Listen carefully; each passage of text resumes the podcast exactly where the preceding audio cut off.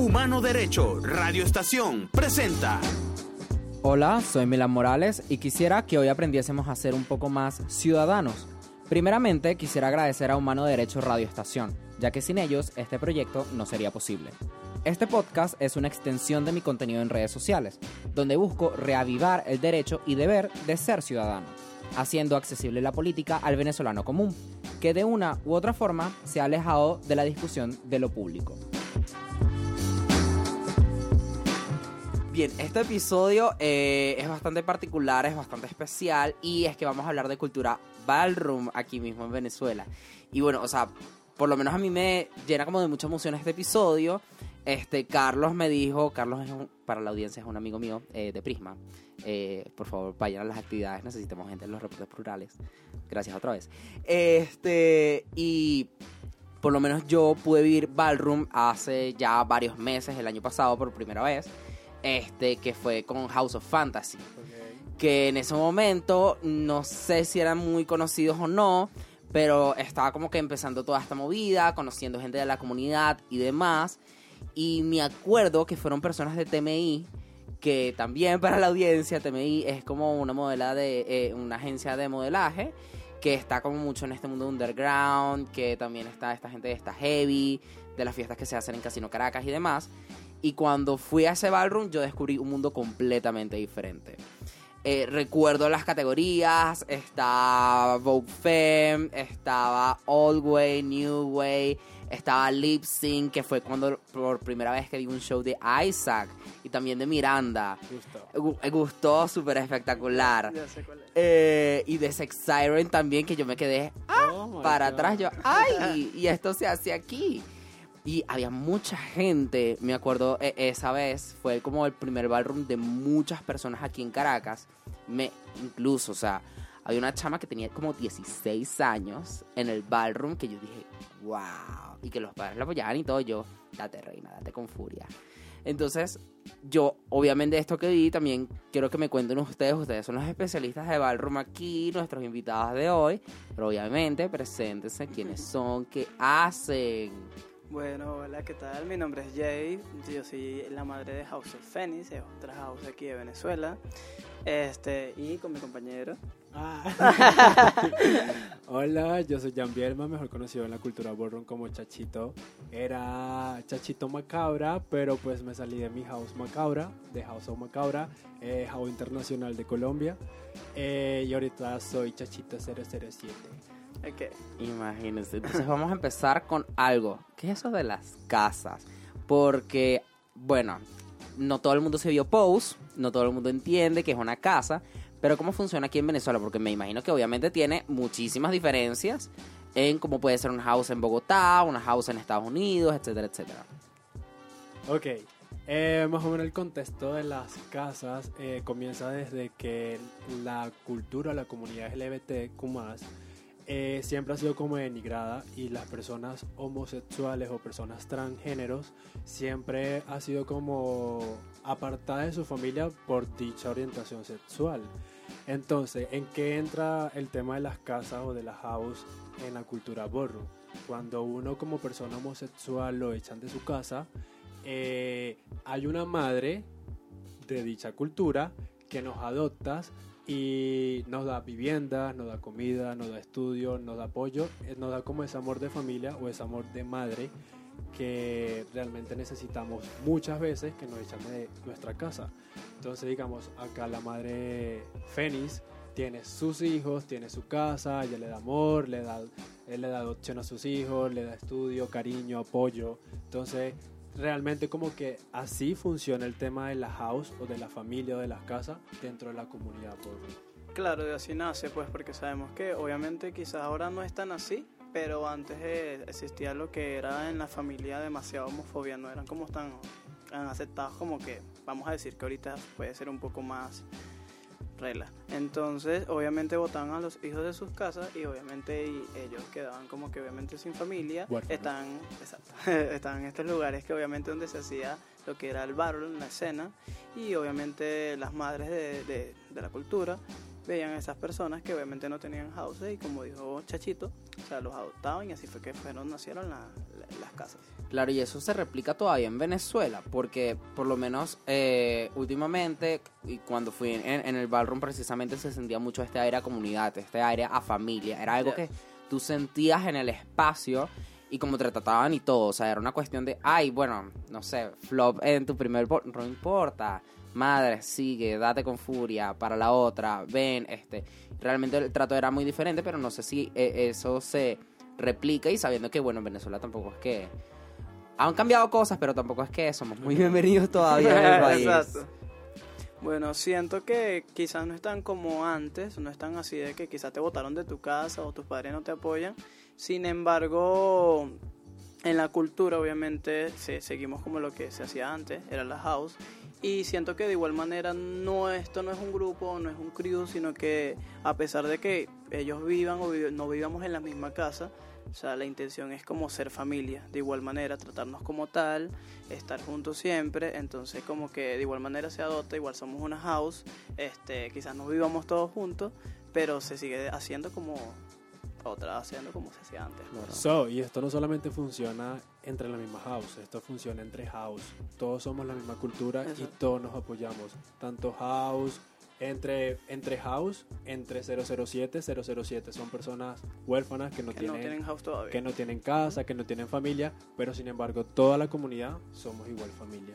Exacto, de, de hecho hay muchas personas 007 que son legendarias y se Wow. conocen por ser 007. So, y actualmente en Venezuela quizás no funciona mucho el hecho de que me echaron de mi casa, porque actualmente todavía se sigue viviendo esa como doble vida tipo Hannah Montana. Exacto. Eh, Exacto. En mi casa soy muy heteronormado, muy normal, dentro de lo que cabe.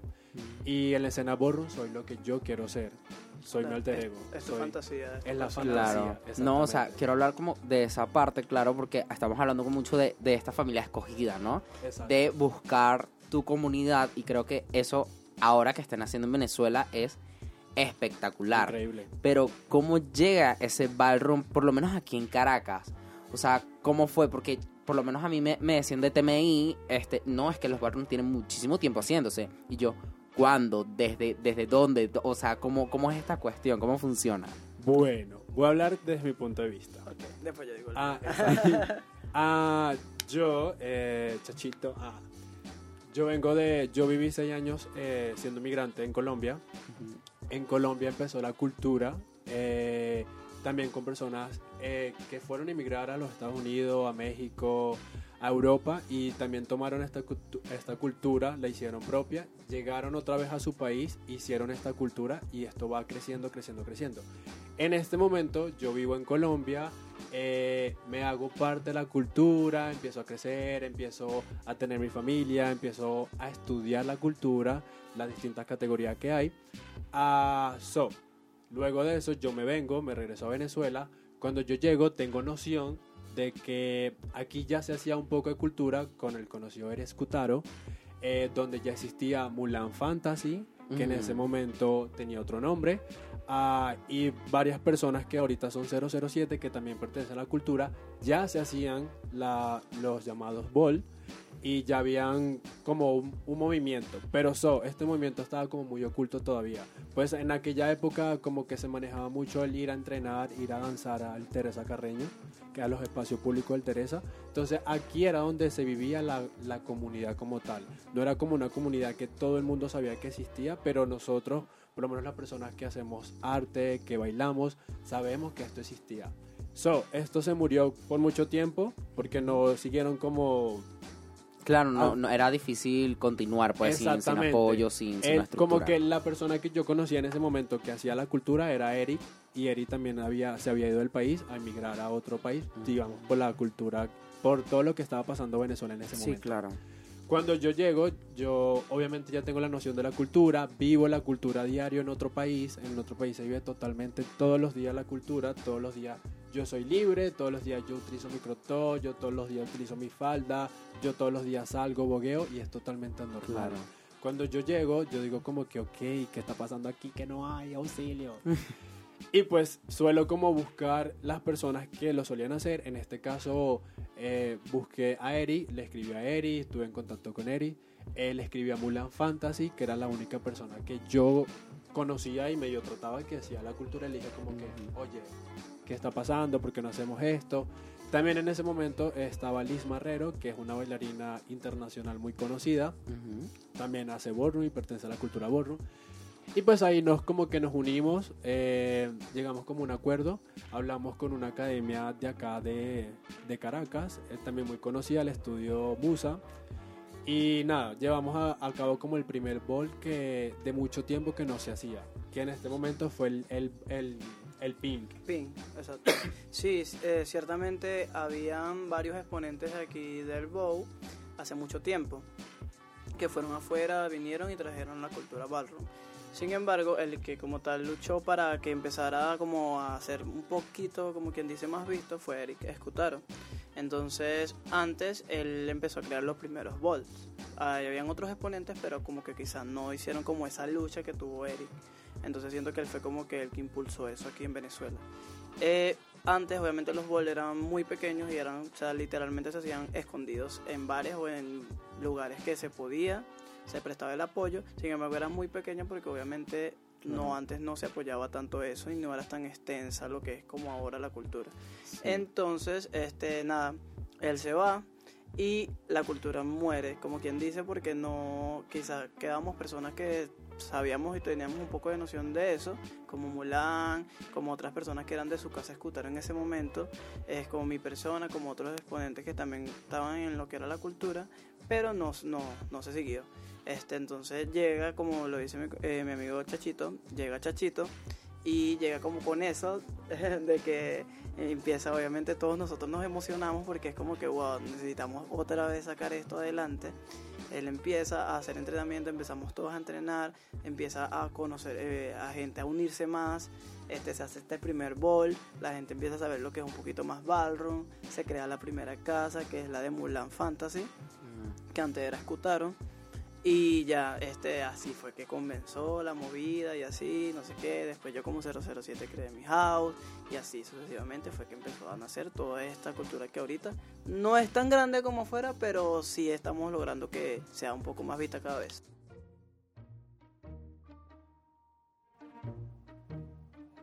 Pero ahora un espacio publicitario. Además de este podcast, puedes encontrar más de mi contenido en TikTok, Instagram y Twitter. Solo búscame como arroba wokemilan en todas las redes sociales. Estaré hablando de política, ciudadanía y activismo. Tal vez, algunas veces, estaré hablando de mis propias experiencias de vida con las cuales te puedas sentir representado.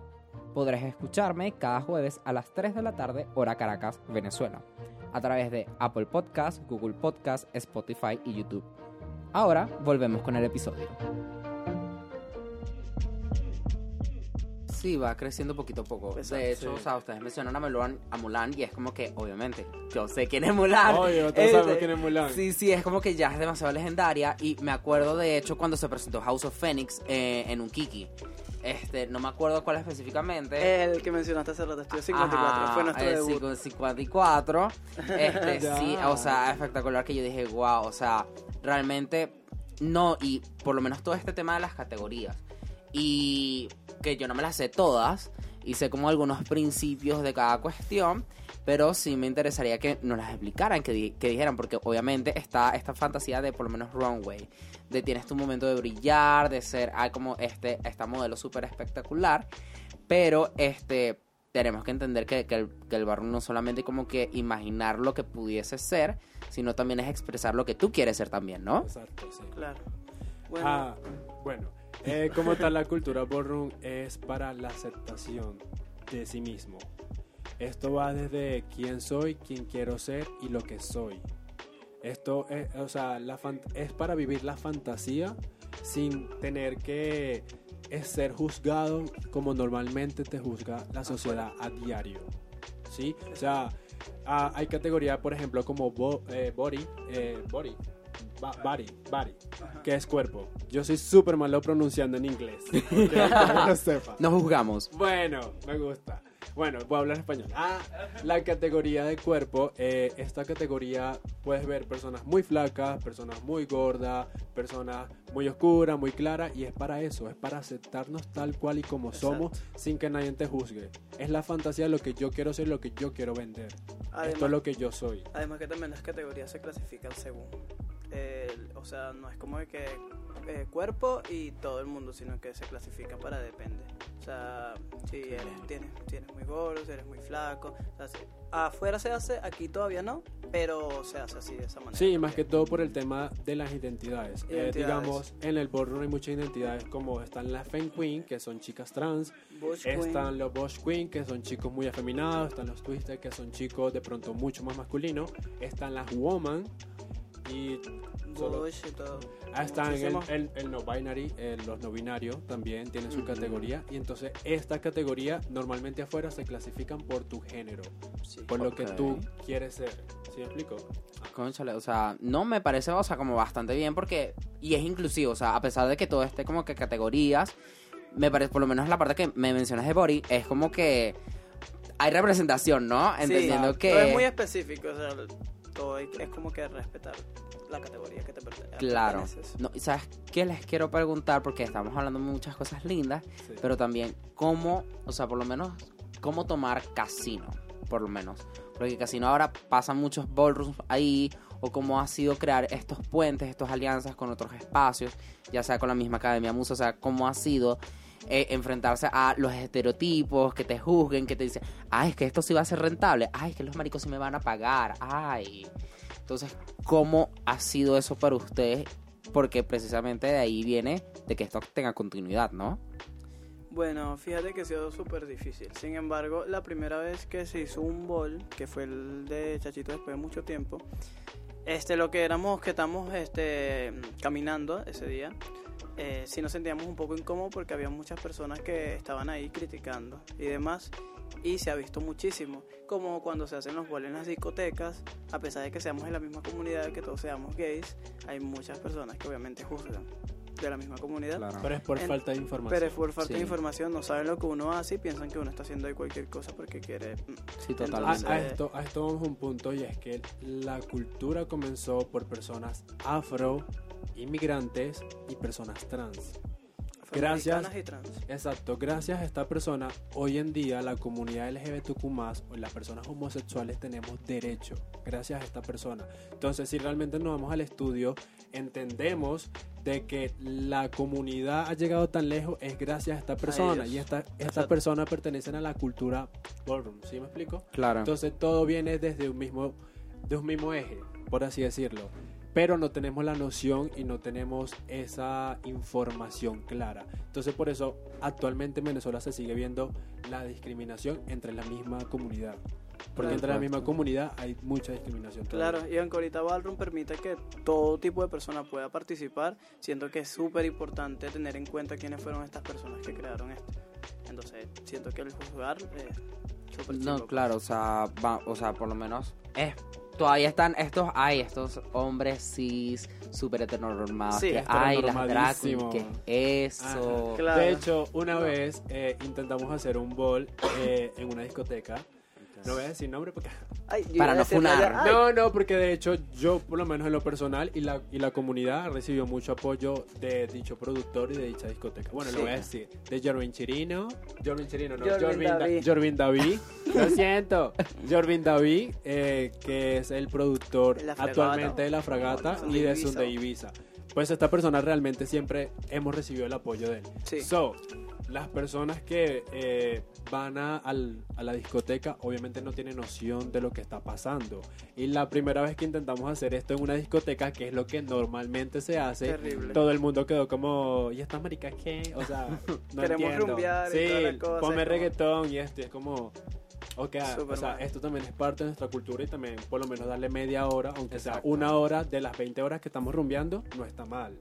Por supuesto. Pero luego llegó Casino, que siento que fue un plus porque nos abrió las puertas y de, de estar ahí, este, gracias a Osa Fantasy, que fue como que los que empezaron a hacer las cosas ahí y nos sentimos como que súper acogidos por ellos. Y todos los eventos que se han hecho hasta ahora ahí, uno se siente realmente libre. Sí. Y eso es algo que agradecemos muchísimo. Sin embargo, hemos luchado por hacerlo en cualquier lado y que sea igual eh, como es ahí, eh, de como es ahí. Sin embargo, yo hice mi Kiki eh, hace poco, que fue también en una disco.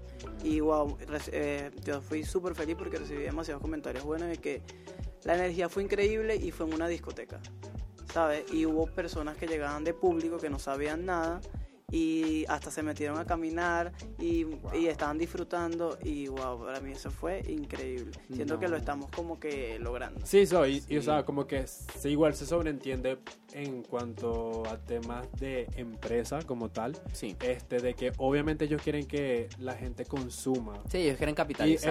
Exacto. ellos quieren capitalizar todo. Pero pues hay que entender que la cultura es muchas veces es muy denigrada en cuanto para buscar trabajo. La situación en Venezuela también está un poco muy fuerte. Muy fuerte. Entonces tampoco son personas que económicamente de pronto están bien como para vivir el arte. Entonces Claro.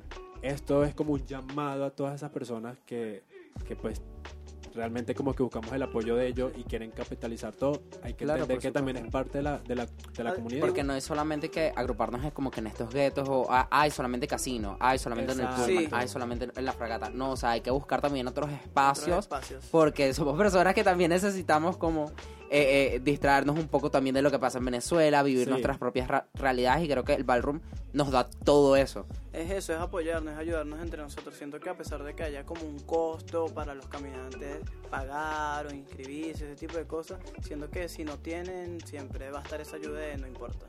Igual ven. Claro. Exacto. Porque es de eso se trata. Hablando se soluciona todo, bebé. De eso Eh, se por trata. supuesto. Ay, no, pero de verdad que me ha encantado tenerlos aquí. Esto es como un abrebocas apenas. Sí. Este, para todas las, aquellas personas que hayan escuchado Ballroom, quieren saber un poquito de Ballroom. Y por supuesto que estén pendientes. House of Fantasy hace kikis casi que todo el tiempo.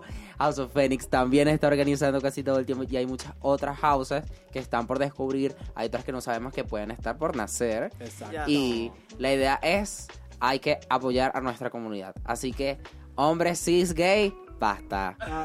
Cállate. Heteronormalidad, por favor, Basta. adiós. Basta. Vamos a dar espacios y realmente apoyarnos entre nosotros. Sí. Yes. Igual eh, pueden buscar información, escribirme, o sea, me pueden escribir a mí personalmente a arroba Bielma, piso, arroba. Arroba of Phoenix, eh, John Bajo y arroba Isyendergao. También pueden escribir directamente a la página de arroba Ballroom Venezuela, que por ahí estamos comunicando y respondiendo todas sus dudas. Perfectísimo. Bueno, muchísimas gracias por estar aquí hoy. Así que bueno, recuerden todos ustedes sintonizar este podcast los jueves a las 3 de la tarde. Recuerden que estamos en Google Podcast, Apple Podcast, Spotify, en todas partes, pues, more. Mami. Por supuesto que sí, gusto. Así que bueno, nos vemos la semana que viene. Bye. Adiós.